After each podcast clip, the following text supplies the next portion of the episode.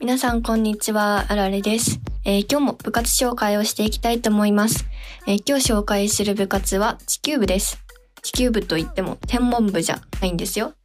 えーボランティアとか子供とか好きな人、もしいたら、えーぜひぜひ聞いてみてください。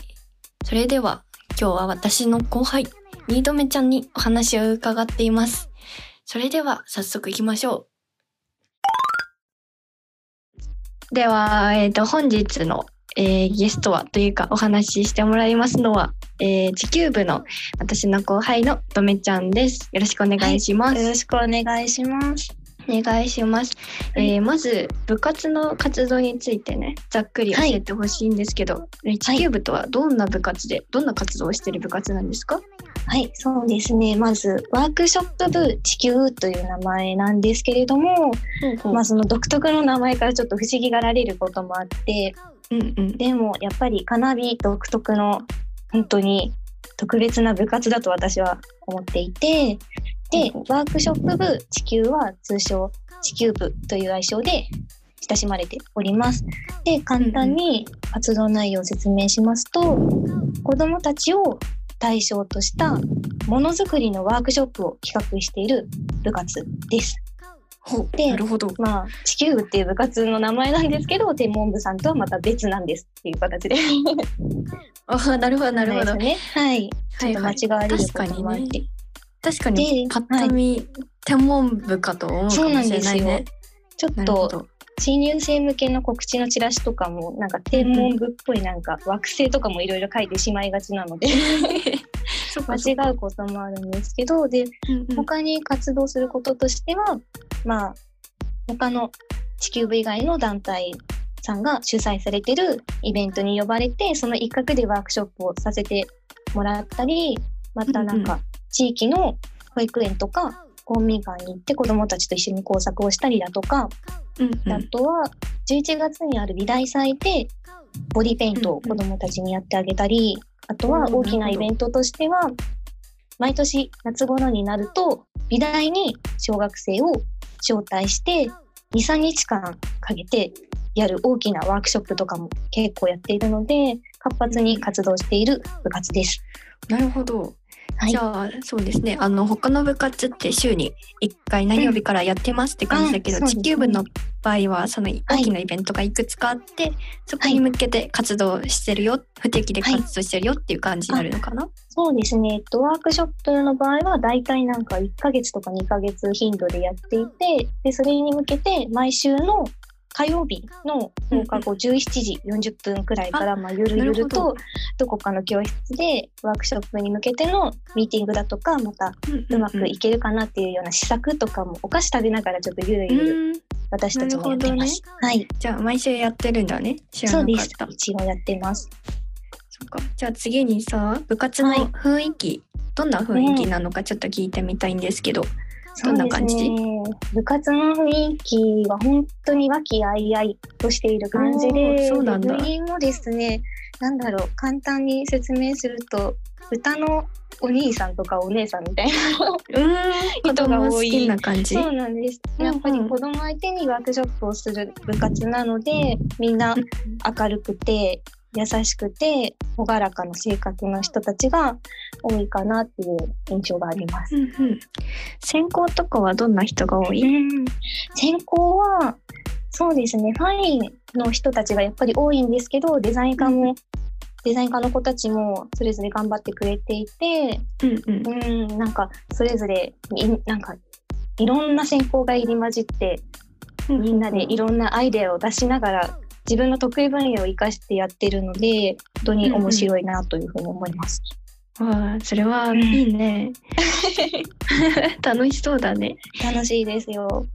じゃあさ、あの、さっき聞いたイベントについてもうちょっと詳しくうん聞いていきたいんですけど、はいえっと、具体的にどういうイベントがあるんですか、あーそうですね最近行ったワークショップだと今年の2月にちょっと石川県を飛び出してお隣の富山県で1週間ほどワークショップをしてきたんですよ。えー、それもそうなんです。わざわざ石川から金沢から富山の方までバスで行き来したりしていて、うんうん。でなんかその時も、えーと、富山にあるちょっと施設をお借りして、その富山の子供たちと一緒にワークショップしていたんですけど、なんかその時に、なんかテレビの取材とか新聞の取材とかもわんさか いらっしゃって、へみっちりなんかすごく取材をしていただいたので、地球部の存在っていうのが富山の人たちにも知ってもらえたんじゃないかなとも思うんですけど、うんうん。あとは、そうですね、美大に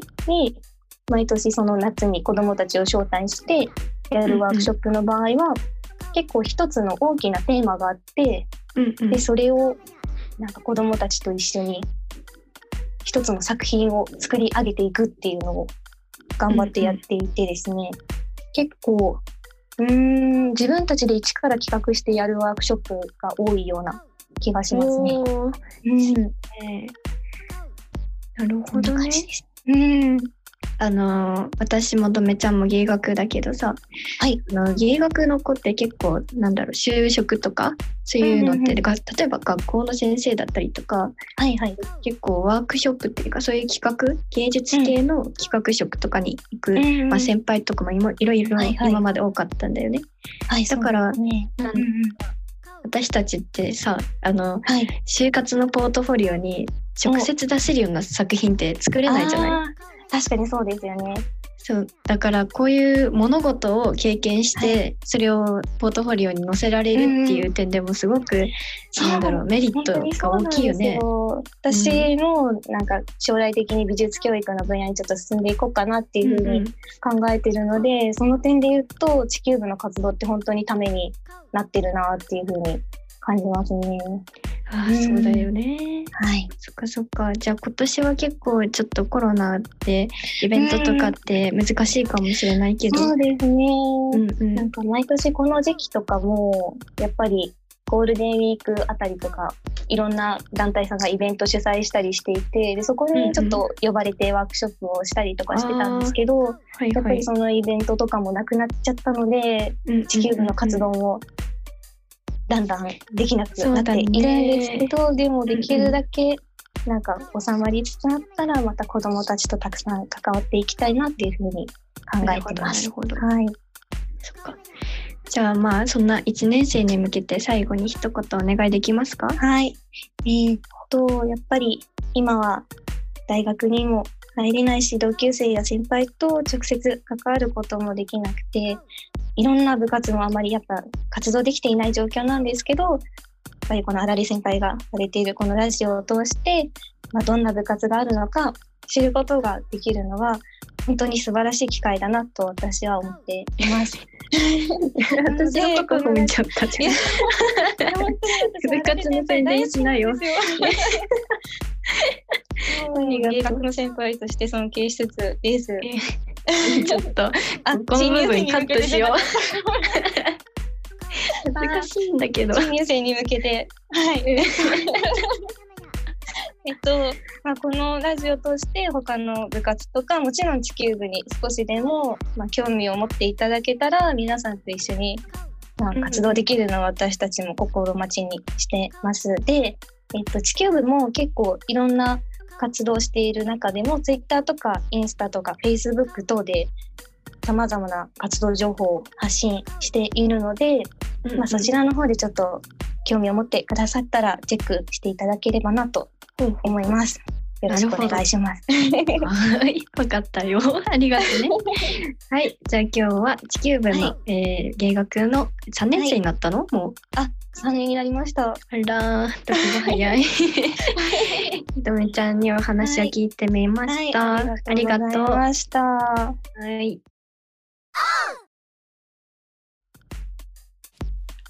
二度目ちゃんどうもありがとう。はあ、かわいい。キラキラしてたわ、本当に。いやー、彼女あの、自治会の会長もしてるみたいです。いやー、こんな子がね、自治会の会長してくれるって私もう最高。この、何も言うことないわ。この 美大に。まあまたインスタとかで彼女の自治会とか地球部の活動を見かけたら皆さんフォローしてやってくださいね。えー、それでは今日はカツオさんからえースーパーラッパーのカツオさんからライムスターである私に挑戦状が届いているので、カツオさんのラップを紹介していきましょう。それでは。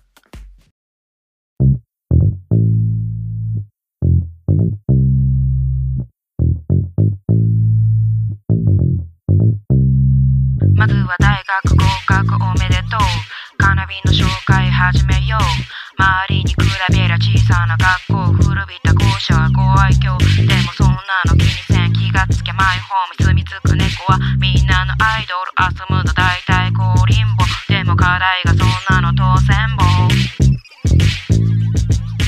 カナビでスキルを上げたいかかなりのスリルだ覚悟した出される課題は無理なんだい。これが終わったら次なんだい。それはまるでカオス。カオス。息つく暇なく倒す。倒す。辛いことばかり。そうでもない。楽しいイベント盛りだくさん。それは入学してのお楽しみ。改めてようこそ。金沢美大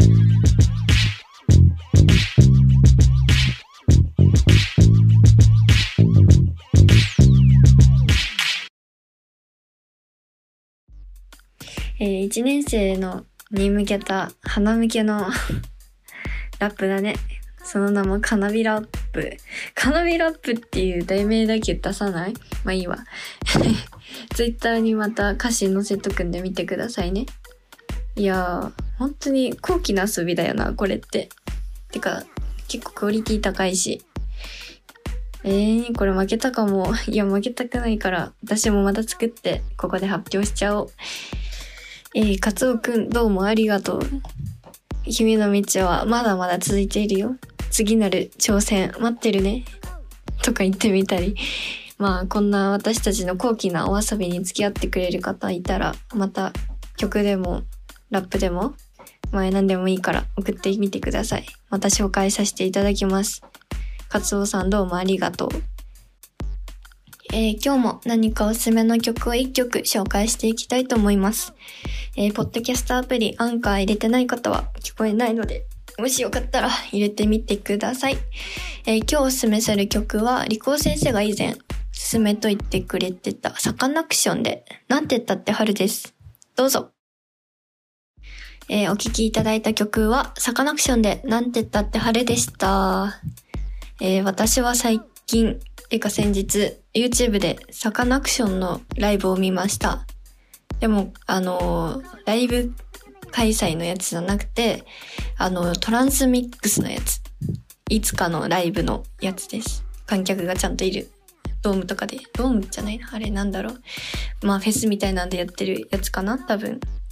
で、いや、トランスなんてそんなドープなジャンルを一体この何万人、何万人いるのかあれ？何千人の人たちにどう聞かせるんだろうと思って聞いてみたけど、なんか一人残らず日本人が、しかも日本人があんなに大盛り上がりしてて、え、すげえって思いました。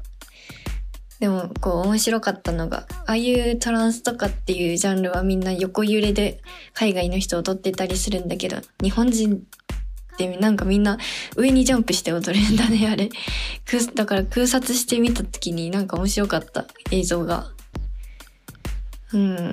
あとあの、サカナクションとかの電子音楽系の時、みんな Mac を置いてなんかこう、宇宙的な振る舞いをするじゃないですか。近未来的な。あれ、何実際何してるんでしょうね、あれ。あの、山口さんはきっと音の調節とかしてるんだろうけど、あの人、あれ何してるんでしょうね。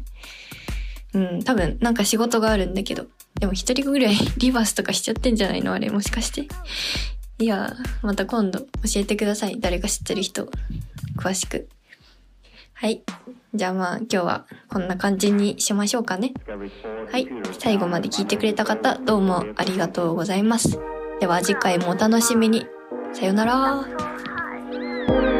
生セックスピストルス誰より超ハイファイ今時ズーム何でもズー全員つなげちゃうからエビチャンフィットネス香港地ステーションくり抜き足だけ表向き教授もバーチャルワーキング。